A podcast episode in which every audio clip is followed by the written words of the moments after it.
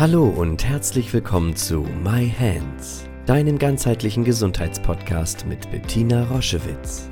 Sie begleitet seit über 30 Jahren Menschen mit körperlichen Erkrankungen und in persönlichen Krisen mit der japanischen Selbstheilmethode Yin-Chin Jutsu und unterstützt sie auf ihrem Weg zurück zu Kraft und Gesundheit. Hör direkt rein in diese Folge und entdecke das Wunderwerk deiner Hände. Herzlich willkommen zu einer neuen Podcast-Folge My Hands, dem Jitsu Podcast. Heute soll es um ein großes Thema gehen und zwar Jitsu in der Schwangerschaft. Ich habe das große Glück, schon hunderte von Frauen in der Schwangerschaft begleiten zu dürfen mit Jinshinjutsu und ich möchte euch heute einladen, ein bisschen was darüber zu, äh, zu erzählen.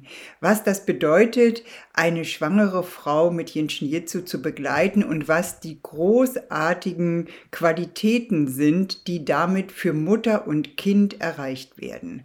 Dazu ein bisschen Verständnis zum Jinshinjutsu.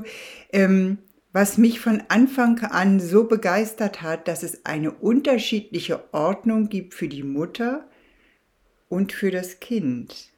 Das heißt, ich begleite in einer Schwangerschaft die Frau von Monat zu Monat mit den dementsprechenden Strömen und gleichzeitig auch das Ungeborene.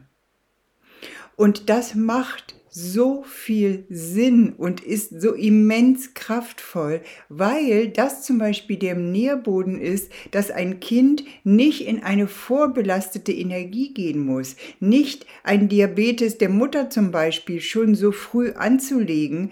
Und wir können sehr früh eingreifen, im besten Sinne eingreifen, um das Kind zu schützen, wenn es in seine eigene vorgeburtliche Ordnung kommt, bestimmte Krankheiten, die in Familiensystemen vorhanden sind, nicht übernehmen zu müssen. Und gleichzeitig ist in dieser Stunde immer Zeit für die Mutter, sich wirklich zutiefst zu entspannen und, obwohl sie schwanger ist, in dieser Zeit wirklich mit sich zu sein und auch ganz eigene Bedürfnisse zu kommunizieren, ein bisschen losgelöst vom Kind für einen Moment zu sein und auch eigene Bedürfnisse zu spüren. Und da könnt ihr euch vorstellen, dass das eine sehr, sehr ja fast intime Begleitung ist. Und sie endet ja meistens damit, dass ich auch bei der Geburt dabei sein darf, ob es eine Hausgeburt ist oder ob wir ambulant in der Klinik entbinden oder mit einer eigenen Hebamme in die Klinik gehen. Oder manche Frauen auch aufgrund bestimmter Komplikationen, äh, die entstehen, ähm, dann äh, einen Kaiserschnitt machen müssen. Wenn das eine, eine wirkliche medizinische Indikation ist, bereite ich natürlich, auch wenn sich Frauen dann erst zum Ende der Schwangerschaft in einer Notsituation an mich wenden, äh, natürlich auch diese Frauen und helfe ihnen gut vorbereitet in diesen in diese Kaiserschnittsituation zu gehen, weil das hat sich auch herausgestellt und zum Glück durch den Verbund gibt es mittlerweile auch Ärzte, die davon wissen und äh, mich dann hinzuholen, dass ich eben unter der Geburt, ähm, vor der Geburt die Frau so stärke mit den dementsprechenden Strömen, dass ein Kaiserschnitt ähm, ja wirklich auch ohne Komplikationen abgeht und vor allen Dingen die Situation danach für Mutter und Kind wirklich angemessen ist. Also ihr seht, Jinshin Jitsu in der Schwangerschaft ein riesiges Feld, und ich freue mich sehr, dass ähm, schon viele Hebammen bei äh, uns die Ausbildung gemacht haben, gelernt haben, wie sie unter der Geburt die Frauen unterstützen können, auch im Wochenbett unterstützen können. Dafür gibt es ganz viele verschiedene Zugänge mit Jinshinjutsu. Das Wichtigste ist, dass die Frauen durch eine gute Schwangerschaft begleitet werden und wirklich diese angemessene Unterstützung haben und nicht nur zu den Kontrollterminen zum Arzt geben, wo in den Mutterpass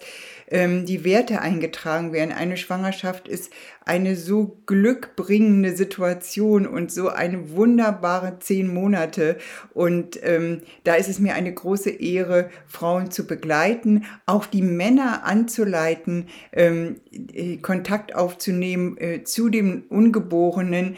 Das ist das, was ich heute mit dir teilen möchte, weil das finde ich ein Bereich, der unbedingt mehr Aufmerksamkeit bekommen darf. Wir Frauen, wir haben ja das Glück eben zu fühlen, wie das Ungeborene in, in uns heranwächst, mit all den Ängsten und Sorgen und diesem Wachstum uns auseinanderzusetzen, das ist den Männern ja auf der physischen Ebene verwehrt. Und deswegen ist es so sinnvoll, dass die Männer über den Körper der Frau Kontakt zum Ungeborenen aufnehmen. Und wir sind sehr glücklich, Pascal und ich, dass sehr viele Männer das schon gemacht haben und eine ganz andere Beziehung zu dem Kind vorgeburtlich und auch nachgeburtlich haben, indem sie die Energieschlösser Nummer 4 hier hinten an der Basis des Schädels der Mutter jeden Abend halten und somit in einen energetischen Verbund mit dem Kind schon vorgeburtlich zu gehen. Und das verändert so viel, das ist so glücksbringend, wie viele Sachen, die in der Schwangerschaft passieren.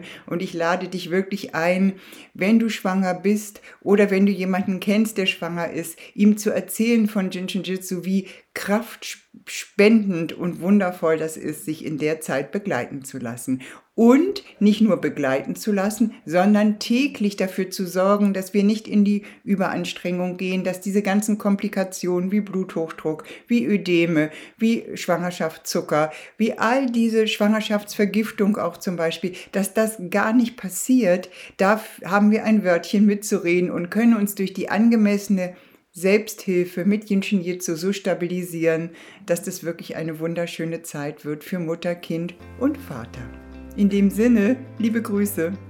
Schau dich gerne auf unserer Homepage um www.jsj-zentrum.online. Dort findest du viele spannende Dinge über uns, Informationen über Jinshinjutsu und über unsere Formate. Ich freue mich, wenn du dort Inspiration findest.